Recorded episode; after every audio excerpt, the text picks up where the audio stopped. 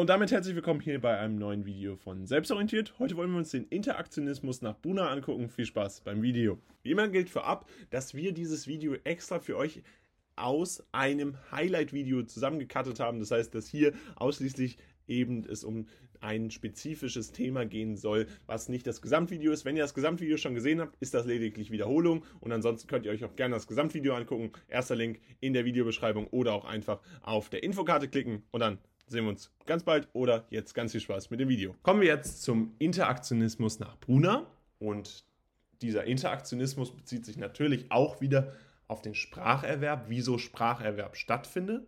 Und Brunner hat hier gesagt, soziale Interaktionen sind der zentrale Lernprozess, der dazu führt, dass wir Sprache lernen. Und das ist klar, wir haben Interaktionismus, soziale Interaktion liegt nicht so weit auseinander. Aber was interessant ist, ist, dass er soziale Interaktion hier in den Vordergrund stellt für den Lernprozess. Das heißt, das Miteinander als Grundlage dafür definiert, dass man lernen kann. Und er geht davon aus, dass das Lernen vor allen Dingen in sozialen Kontexten stattfindet, wo andere Menschen mit dem Lernenden interagieren, als Schlüsselrolle sozusagen hier die Interaktion mit anderen Menschen hervorgehoben wird. Durch den Austausch von Ideen, Perspektiven und Wissen in sozialen Gruppen können Lernende dann ihre kognitiven Fähigkeiten weiterentwickeln. Und dadurch sagt er auch, dass der Lernprozess ein ständig aktiver Prozess sein muss, wo sich alle Personen aktiv einbringen und insbesondere der Lernende natürlich seine kognitiven Fähigkeiten bewusst weiterentwickeln möchte. Zum Beispiel dadurch, dass er Ideen einbringt, dass er Perspektiven von anderen Personen sich anhört und dass er auch Wissen hier übernimmt bzw. sich Wissen aneignen möchte. Dafür gibt es das Spiral Curriculum und Vygotskis Konzept der Zone der nächsten Entwicklung, die diesen Interaktionismus nochmal erweitern bzw. den deutlich einfacher verständlich machen. Buna hat nämlich das Konzept des Spiral Curriculum entwickelt, bei denen Lerninhalte im wiederkehrenden Zyklen präsentiert werden, wobei der Schwierigkeitsgrad in jedem Zyklus zunimmt. Das Konzept Spiral Curriculum bezeichnet dabei also Schwierigkeitsgrade, die in jedem Zyklus zunehmen. Unterschiedliche Zyklen meinen dabei Lernprozesse, die stattfinden. Und dadurch, dass man natürlich Wissen hat, kann man natürlich auch komplexer werden. Auf bereits erworbenen Wissen baut man natürlich auf und man kann dadurch dann schlussendlich komplexe Konzepte verstehen. Zudem greift Brunner ein anderes Konzept auf, nämlich Wygotskis Idee der Zone der nächsten Entwicklung. Das basiert letztendlich auf einer ähnlichen Idee wie das Spiral Curriculum und meint, dass Lernen am effektivsten ist, wenn es sich in der Nähe des aktuellen Entwicklungsstandes einer Person befindet und durch soziale Interaktion unterstützt wird. Das heißt, soziale Interaktion muss stattfinden, so wie wir es von Brunner schon generell kennen. Und dann muss der Entwicklungsstand immer zu dem jeweils anderen Entwicklungsstand passen. Dann gibt es den Enaktivismus und die aktive Teilnahme am Lernprozess. Im Rahmen des Interaktionismus wird nämlich klar, dass Enaktivismus eine wichtige Rolle spielt. Hier betont man die Bedeutung der aktiven Teilnahme der Lernenden am Lernprozess und insbesondere ist das wichtig für praktische Erfahrungen, für Experimente und Handlungen, die Lernende eben nicht nur nutzen, um Wissen aufzunehmen, sondern vor allen Dingen dadurch, dass es dann auch besser verstanden wird und auch angewendet werden können. Also ganz zentral ist hier Enaktivismus zu nutzen, um praktische Erfahrungen tatsächlich umsetzen zu können in einen späteren Lernprozess und dementsprechend gibt es hier dann tiefere Verankerung von Lerninhalten und diese aktive Teilnahme fördert genau den Lernprozess, der nach Brunner stattfinden soll. Die Sprache als Werkzeug des Denkens ist wichtig, insbesondere im Hintergrund mit dem zentralen Rollen, wo andere Menschen die Kommunikation beeinflussen. Von Gedanken und Ideen werden kognitive Prozesse aktiviert und gefördert. Sprache ermöglicht es den Lernenden daher, Gedanken zu organisieren, zu reflektieren und zu erweitern.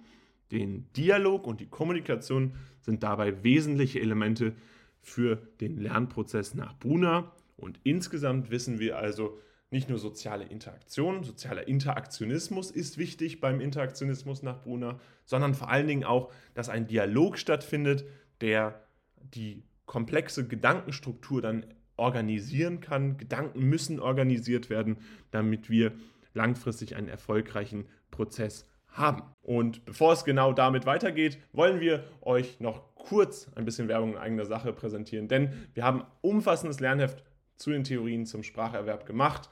Das ist wirklich auch nur eine ganz kleine Unterbrechung, denn wir freuen uns einfach riesig, dass wir euch das jetzt vorstellen können. 25% mit dem Code Abitur25 bekommt ihr außerdem auf alles im Shop, unter anderem auch auf das Sparpaket zum Deutschabitur, was ebenfalls in der Videobeschreibung verlinkt ist. Also ihr seht schon einiges, was ihr da lernen könnt, einiges, was ihr da auch sparen könnt. Und bei diesem Schülerheft, gerade zu den Theorien zum Spracherwerb, gibt es so viele Zusatzinfos, die wir einfach in den Videos nicht erwähnen können. Die könnt ihr da nochmal gesondert lesen, lernen und dann anschließend auch mit verschiedenen Aufgaben und Lösungen abgleichen und super für die nächste Klausur lernen. Erster Videobeschreibungslink, checkt es unbedingt aus und dann geht's weiter mit dem Video. Und damit gehen wir jetzt zu den Operating Principles nach Slobin über, ein amerikanischer Psychologe Dan Slobin, der vier zentrale Prinzipien definiert hat. Hier sagen wir direkt vorab, er hat seine Prinzipien typischerweise von A nach D beziehungsweise teilweise auch bis E definiert. Wir haben diese einmal übersetzt und stark vereinfacht. Das heißt, dass wir hier nicht auf die originalen englischen Namen eingehen, obwohl wir sie kurz erwähnen, aber ihr werdet immer auf unterschiedliche Begrifflichkeiten stoßen. Das heißt, lasst euch auf gar keinen Fall verwirren, wenn ihr im Unterricht beispielsweise schon von etwas anderem gehört habt. Die Didaktik ist da etwas unterschiedlich und es gibt nicht die eine richtige Lösung, die bei den Operating Principles nach Slobin existiert, so wie das beispielsweise bei den fünf Axiomen nach Watzlawick ist. Die sind ganz einfach, die sind immer bekannt, die sind immer gleich. Hier ist es etwas anders. Lasst euch davon nicht verwirren. Nutzt einfach diese sprachliche äh, Mittel und sprachliche Richtigkeit, die ihr im Unterricht beibekommen bekommt. Und hier wollen wir euch das einfach nochmal nähergehend erklären. Starten wir aber jetzt direkt mit der Prinzipien der Eindeutigkeit, dem Principle of One-to-One -One Correspondence. Das heißt, hier geht es darum, dass jedes Element in der physischen Welt, ob Objekt oder eine Handlung, also sehr breit gefasst ist, dass dieser Begriff des Elements von Kindern mit einem einzigen sprachlichen Ausdruck versehen wird. Das heißt, hier guckt man sich den Spracherwerb natürlich an. Operating Principles beziehen sich auf den Spracherwerb. Und dieser Spracherwerb bezieht sich dann auf den sprachlichen Ausdruck von Kindern und diese nutzen ausschließlich ein Objekt oder einen konkreten Begriff, um ein Objekt in der realistischen Welt zu beschreiben. Dabei ist eine klare und eindeutige Verbindung zwischen dem, was sie sehen oder erleben und dem sprachlichen Ausdrücken herzustellen. Das heißt, man kann das ganz schön auch ableiten und dadurch ist eine gewisse Eindeutigkeit gegeben und deswegen heißt es auch das Prinzip der Eindeutigkeit. Auch das Prinzip der Beständigkeit ist wichtig, das Principle of Uniformity. Und hier geht es darum, dass Kinder dazu neigen, konsistente sprachliche Formen für ähnliche Bedeutungskategorien zu verwenden. Das heißt, wenn man einmal einen Begriff für etwas, für eine Kategorie gelernt hat, dann wird das Kind dazu neigen, dass dieser Begriff in ähnlichen Kontexten beibehalten wird und dadurch eine sprachliche Konsistenz generiert wird. Sprachliche Konsistenz heißt nichts anderes, als dass wir etwas konstant machen, also immer wieder nach einem bestimmten Muster fortfahren. Und dementsprechend ist bei dem Principle of Uniformity ganz wichtig, dass wir konsistente sprachliche Formen nutzen. Das heißt, einmal wenden wir eine Logik an und diese Logik bleibt dann auch und ändert sich auch nicht. Und das ist ganz interessant, denn gerade bei Kindern ist es ja so, dass Kinder sich sehr schnell sehr viel weiterentwickeln. Trotzdem sagt Slobin, dass hier dieses Prinzip der Beständigkeit auch über diese Entwicklungsphasen des Kindes hinausgehen und dass die Begrifflichkeiten konstant angewendet werden, dass eine Begrifflichkeit sich immer einer Kategorie zuordnen lässt und dadurch eine konstante Kategoriezuordnung beibehalten wird. Das ist ganz wichtig, dass ihr das auf jeden Fall hervorhebt, deswegen betonen wir es an dieser Stelle so sehr. Außerdem gibt es das Prinzip der Vorläufigkeit, das Principle of, Provisionality. Hier geht es darum, dass Kinder bei der Entwicklung ihrer Sprachfähigkeiten vorläufige, vereinfachte sprachliche Konstruktionen verwenden. Das ist ganz klar. Wenn wir uns Kinder angucken, dann sind die mit einem riesen Wulst an Informationen konfrontiert und müssen diese ganzen Informationen irgendwie verpacken und auch irgendwie eine sprachliche ja, Abarbeitung dieser Informationen schaffen. Und das ist gar nicht mal so einfach, gerade wenn wir uns überlegen, mit wie vielen verschiedenen neuen Begrifflichkeiten sie auch zu tun haben. Und dass das natürlich auch dazu führen kann, dass eine sprachliche Entwicklung sehr komplex wird, wenn man sie nicht von Anfang an etwas runterbricht. Deswegen gibt es erstmal ein vorläufiges System, was dann später durch weitere komplexere Wörter ersetzt werden kann. Aber ganz wichtig ist, dass man erstmal diese eine Sache konkret benennt und dann sich immer weitere Kategorien oder Begrifflichkeiten bildet. Und das sagt Slobin, dass er hier auf diesen Entwicklungsprozess des Kindes konkret eingeht. Und dann kommen wir auf etwas zurück, was wir gerade mit dem Prinzip der Beständigkeit schon beschrieben haben, nämlich das Prinzip der Kategorie, also das Principle of Categorization. Hier geht es darum, dass wir eine Kategorisierung durchführen, Kinder im Spracherwerb eine Kategorisierung durchführen und dadurch sollen komplexe Informationen kategorisiert werden und vor allen Dingen auch eine Generalisierung ermöglichen.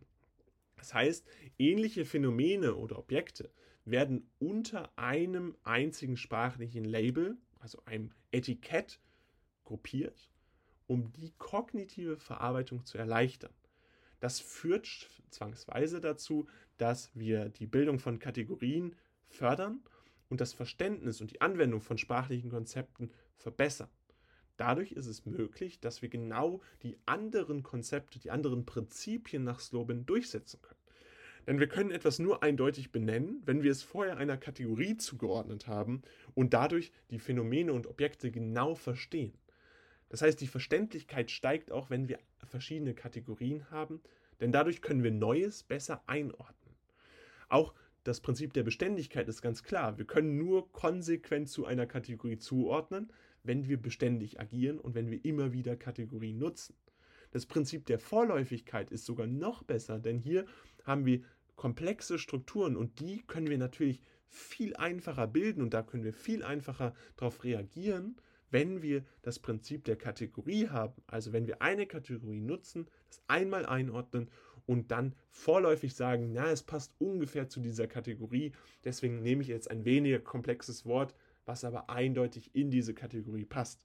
Sobald man das dann einmal gemacht hat, kann man immer noch dann diese Vorläufigkeit überholen und etwas anderes nutzen. Und das sind die Operating Principles nach Slobin, die genau diese Komplexität zusammenbrechen und dadurch dann langfristig einen komplexen Spracherwerb ermöglichen. Aber was ganz wichtig ist, ist, dass Slobin auf diese Entwicklungsprozesse eingeht, dass Kinder sich konstant weiterentwickeln und dass sie dies tun, unter anderem mit dem Prinzip der Kategorie sowie den anderen drei Prinzipien, die wir euch heute vorgestellt haben. Kommen wir dann zum Strukturalismus in der Sprache. Das ist jetzt ein konkretes Konzept, was es euch ermöglichen soll, die Sprache besser zu verstehen und darstellt, wie der Spracherwerb innerhalb der Sprache stattfindet. Das heißt, wenn wir vom Strukturalismus sprechen, müsst ihr euch immer klar machen, das ist ein Konzept, was neben zum Beispiel dem Nativismus besteht und ermöglichen soll, die Sprache besser zu verstehen. Wobei der Strukturalismus, entsprechend des Namens Struktur, auf Struktur und Systeme fokussiert ist. Das heißt, hier geht es darum, die Analyse von Sprache durch die Untersuchung von Strukturen und Systemen zu ermöglichen. Hierbei sind nicht nur der Inhalt einzelner Wörter oder Sätze im Vordergrund, sondern vielmehr die strukturellen Beziehungen zwischen den Elementen und dadurch zielt dieser Ansatz darauf ab, Muster und Regeln zu identifizieren, die das Funktionieren einer Sprache ermöglichen.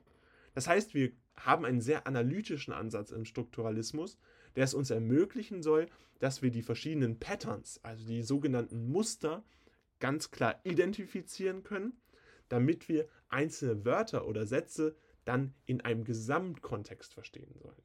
Es geht nicht darum, dass man die Semantik, also die Bedeutung von einzelnen Wörtern versteht, sondern immer den kompletten komplexen Inhalt in einem System. Und dazu passend ist Ferdinand de Saussure, der die Zeichenlehre ganz konkret analysiert hat. Er war ein Schweizer Linguist, also hat sich Sprachen angeguckt, war ein Sprachwissenschaftler und gilt auch unter anderem als Begründer des Strukturalismus. Warum? Weil er den Fokus darauf gesetzt hat, zwischen sprachlichen Zeichen, also beispielsweise Signifikanten und einem Signifikant, akustisches Bild oder einer Bedeutung, ein Verhältnis zu kreieren. Wir haben also einerseits Bilder und dann deren Bedeutung.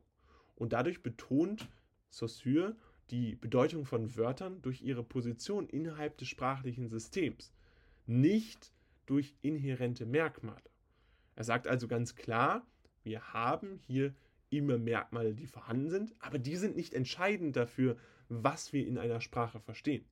Viel wichtiger ist es, sprachliche Systeme zu verstehen anhand der Wörter und wo sie gerade vorhanden sind. Und das ist genau das, was der Strukturalismus nämlich meint. Es geht darum, dass wir Wörter haben, aber viel wichtiger ist, neben der Bedeutung der einzelnen Wörter, dass wir ein System haben, in dem diese Wörter vorhanden sind. Das heißt, wenn ihr den Strukturalismus verstehen wollt, müsst ihr euch ganz klar machen, dass der Strukturalismus immer aus mehreren Wörtern, aus Sätzen, aus komplexen Inhalten besteht und sich immer den Kontext anguckt. Dieses Wort Kontext ist das zentrale Merkmal vom Strukturalismus. Es geht immer darum, in welchem System, in welchem Kontext finden wir ein bestimmtes Wort vor und daran wird dann die Sprache gebildet und daran lernen dann natürlich auch Kinder den Spracherwerb. Dafür gibt es die Synchronie und die Diachronie. Der Strukturalismus unterscheidet nämlich genau zwischen einer synchronen und einer diachronen Analyse. Bei einer synchronischen Analyse betrachtet eine Sprache zu einem bestimmten Zeitpunkt und analysiert die gleichzeitigen Beziehungen zwischen den Elementen. Das heißt, wir haben jetzt in diesem Moment einen Satz, den gucken wir uns einmal an zu diesem Zeitpunkt und da analysieren wir einmal alles. Und dann gibt es die diachrone Analyse, das heißt, hier gucken wir uns die Entwicklung einer Sprache an. Wir haben jetzt einen Satz und dann gucken wir uns mit den Einflüssen beispielsweise der Jugendsprache in zehn Jahren nochmal an, was dann die Jugendsprache ist und wie dann dieser Satz gesagt werden würde und gucken uns dann an, wie wir uns entwickelt haben, wie die Sprache sich entwickelt hat. Und das kann natürlich über viele Jahrhunderte hinweg gehen, nicht nur über Dekaden, also Jahrzehnte, sondern über Jahrhunderte. Und dadurch ist natürlich beides im Strukturalismus wichtig, denn wir gucken uns ja immer das System an, die Struktur, wie ein Satz gebildet wird, wie eine Bedeutung sich weiterentwickelt. Und dafür müssen wir einerseits wissen, was im jetzigen Zeitpunkt ist. Und andererseits müssen wir wissen, was langfristig ist, was über die Jahre hinweg sich entwickelt. Und dementsprechend geht es auch immer um Transformationen und Rekursionen. Strukturalistische Ansätze, wie beispielsweise von Saussure, Ferdinand de Saussure, analysieren auch die Transformation und Rekursion in der Sprache wie sich etwas weiterentwickelt also. Transformationen beziehen sich hier auf die Umwandlung von sprachlichen Einheiten, während man mit Rekursion ganz konkret meint, wie man etwas wiederholt anwendet und wie eine wiederholte Anwendung von Regeln auf sich selbst beschreibt. Und das dient natürlich dazu, dass man die komplexe Sprache besser verstehen kann, denn auch in der Sprache gibt es ganz viele Wiederholungen, also Rekursionen, und ganz viel Wandel. Das haben wir gerade mit dem Konzept der Synchronie und der Diachronie dargestellt. Insgesamt ist der Strukturalismus, und das merkt ihr jetzt gerade, sehr komplex. Was ihr unbedingt mitnehmen müsst, ist, dass der Strukturalismus, und da ist insbesondere Ferdinand de Saussure hervorzuheben, dass ein Fokus auf Struktur und Systeme gesetzt wird, dass der Kontext analysiert wird und dass man auch über den Zeitraum hinweg also über mehrere Monate, über mehrere Jahre, über mehrere Jahrzehnte und mehrere Jahrhunderte hinweg sich den Wandel anguckt und das konkret mit der Diachronie gemeint ist. Und dadurch sollen dann komplexe sprachliche Ausdrücke besser beschrieben werden können und man einfache Elemente im Kontext mit diesen komplexen sprachlichen Ausdrücken auch verstehen können. Und daran ist dann natürlich auch der Spracherwerb gekoppelt, dass Spracherwerb stattfindet durch einen ständigen Sprachwandel und auch durch die Analyse von Struktur und System. Kommen wir dann zur Epigenese im Spracherwerb und dafür müssen wir erstmal verstehen, was ist Epigenese? Und Epigenese meint letztendlich nichts anderes als die genetische Entwicklung, die genetische Grundlagen und bezieht sich auf die Wechselwirkung zwischen genetischer Veranlagung und den Umwelteinflüssen bei der Entwicklung von Sprachkompetenzen. Das heißt, wenn wir uns die Epigenese im Spracherwerb angucken, gibt es zwei Lager, die dafür wichtig sind. Einerseits, was haben wir im Menschen genetisch veranlagt? Und andererseits gucken wir uns an, welche Umwelteinflüsse gibt es bei der Entwicklung von Sprachkompetenzen. Genetische Faktoren legen sich natürlich bei der Geburt letztendlich fest. Die Anlage ist sprachliche Fähigkeiten und bei Umwelteinflüssen haben wir nicht so was Festes, nicht so was Statisches, sondern ein dynamisches Umfeld wie sprachliche Simulation, sprachliche Stimulation und soziale Interaktion, genetische Veranlagung können dadurch dann natürlich beeinflusst werden. Und das ist ganz klar, wenn ihr in einem sozialen Kontext, beispielsweise in der Schule seid, dann habt ihr zwar immer noch eure Fähigkeiten, die ihr von Geburt an mitbekommen habt, aber ihr werdet natürlich stark dadurch beeinflusst, welche Freunde euch umgeben. Und das wechselt sich vielleicht über die Jahre hinweg auch mal ab und führt letztendlich dazu, dass ihr im Endeffekt einiges an verschiedenen Erfahrungen bekommen habt und schlussendlich dann eure genetischen Anlagen epigenetisch sich weiterentwickelt haben durch sprachliche Stimulation und soziale Interaktion, also durch Umwelteinflüsse. Und das ist insbesondere im kritischen Entwicklungszeitraum wichtig. In dem sogenannten kritischen Entwicklungszeitraum haben wir nämlich gerade genetische und Umweltfaktoren, die miteinander interagieren und dadurch die Sprachentwicklung geformt wird. Und das meint insbesondere eine Phase, in der man sehr empfänglich dafür ist, sprachliche Reize und die Qualität der sprachlichen Umgebung wahrzunehmen. Und das führt dann dazu, dass man langfristige Auswirkungen auf diese sprachlichen Fähigkeiten hat. Und welche Phase meint man hier natürlich primär? Es ist die Adoleszenz, also die Jugend, die Pubertät im weitesten Sinne, die ganz besonders offen für Entwicklungsprozesse ist und es meint natürlich auch Zeit, den Zeitraum kurz nach der Geburt. Denn da sind viele Kinder, viele Gehirne sehr jung und führen natürlich dazu, dass hier ein Entwicklungszeitraum vorzufinden ist, der dann langfristig dazu führt, dass Kinder und Jugendliche sich weiterentwickeln. Und das passt zu den neurobiologischen Prozessen, die in der Epigenese natürlich eine große Rolle haben. Denn epigenetische Mechanismen spielen eine Rolle bei der Regulation von Genaktivitäten, die wiederum die neurobiologischen Grundlagen des Spracherwerbs beeinflussen. Was mit neurobiologischen Prozessen gemeint ist, ist, dass alles, was ihr an sprachlichem Erwerb feststellen könnt, immer auch mit der Neurologie eures Gehirns zu tun hat. Also mit Prozessen, die in eurem Gehirn stattfinden. Und diese neurobiologischen Grundlagen führen dann dazu, dass bestimmte Prozesse nacheinander ablaufen.